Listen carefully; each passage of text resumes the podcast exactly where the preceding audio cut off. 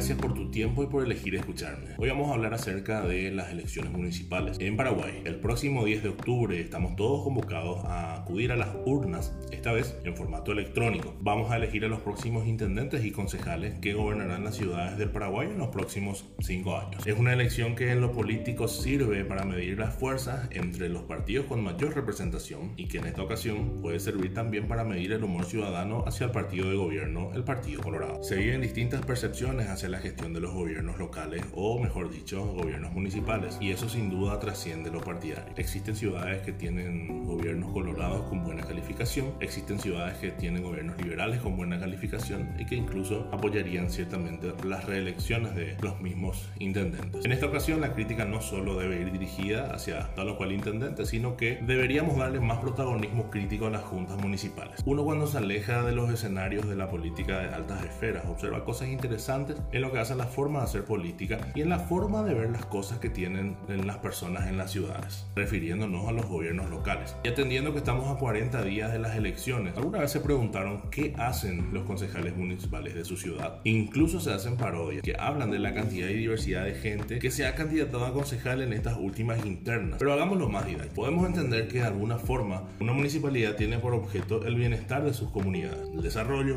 proteger la salud y la seguridad de las personas, fomentar el civismo, la solidaridad, etc. Esto todo para el cumplimiento del interés colectivo. Pero, ¿para qué sirven las juntas municipales? O mejor dicho, ¿para qué sirven los concejales? La junta municipal es un órgano deliberante y legislativo y la intendencia es la que tiene a su cargo la administración general de la ciudad. Tomando como ejemplo el gobierno nacional, podemos decir que los municipios son como pequeños estados y su poder legislativo o su congreso es la junta municipal. Según la ley orgánica municipal para ser concejal se requiere una ciudadanía paraguaya, ser mayor de 25 años, reconocida honorabilidad natural del municipio o con una residencia de por lo menos 3 años en el distrito. A un concejal, o mejor dicho, a la junta municipal, le competen muchas pero muchas tareas y funciones. Puede dictar por su propia iniciativa o a propuesta del intendente municipal ordenanzas, resoluciones, reglamentos. Puede considerar los convenios, contratos y compromisos relacionados con sesiones o prestación de servicio público. Puede aprobar convenios en donde puede participar la municipalidad. Puede otorgar permiso para apertura y cierre de negocios de cualquier tipo de actividad económica. Compete también a la Junta Municipal sancionar anualmente el presupuesto general de la municipalidad conforme a lo establecido en la ley, controlar la ejecución, establecer anualmente la escala de impuestos, tasas y contribuciones especiales y multas. Puede autorizar al intendente a contratar crédito. Puede dictar normas para el arrendamiento y usufructo de bienes municipales. Además, en relación a obras y servicios, dictar normas relativas a la construcción, alteración, demolición e inspección de edificios públicos y privados, estructuras e instalaciones mecánicas, eléctricas, electromecánicas, acústicas, térmicas, inflamables o parte de ellas. En lo relativo a la planificación física y urbanística, pueden también ellos aprobar el planeamiento físico y urbanístico del municipio, delimitar las zonas urbanas y suburbanas de la ciudad. También tienen competencias sobre higiene, salubridad y servicio social dentro de la ciudad. Estas son solamente algunas de las funciones y atribuciones y deberes de un concejal municipal. Es un abanico inmenso de funciones específicas que competen al desarrollo de la ciudad y a un cogobierno con el intendente municipal.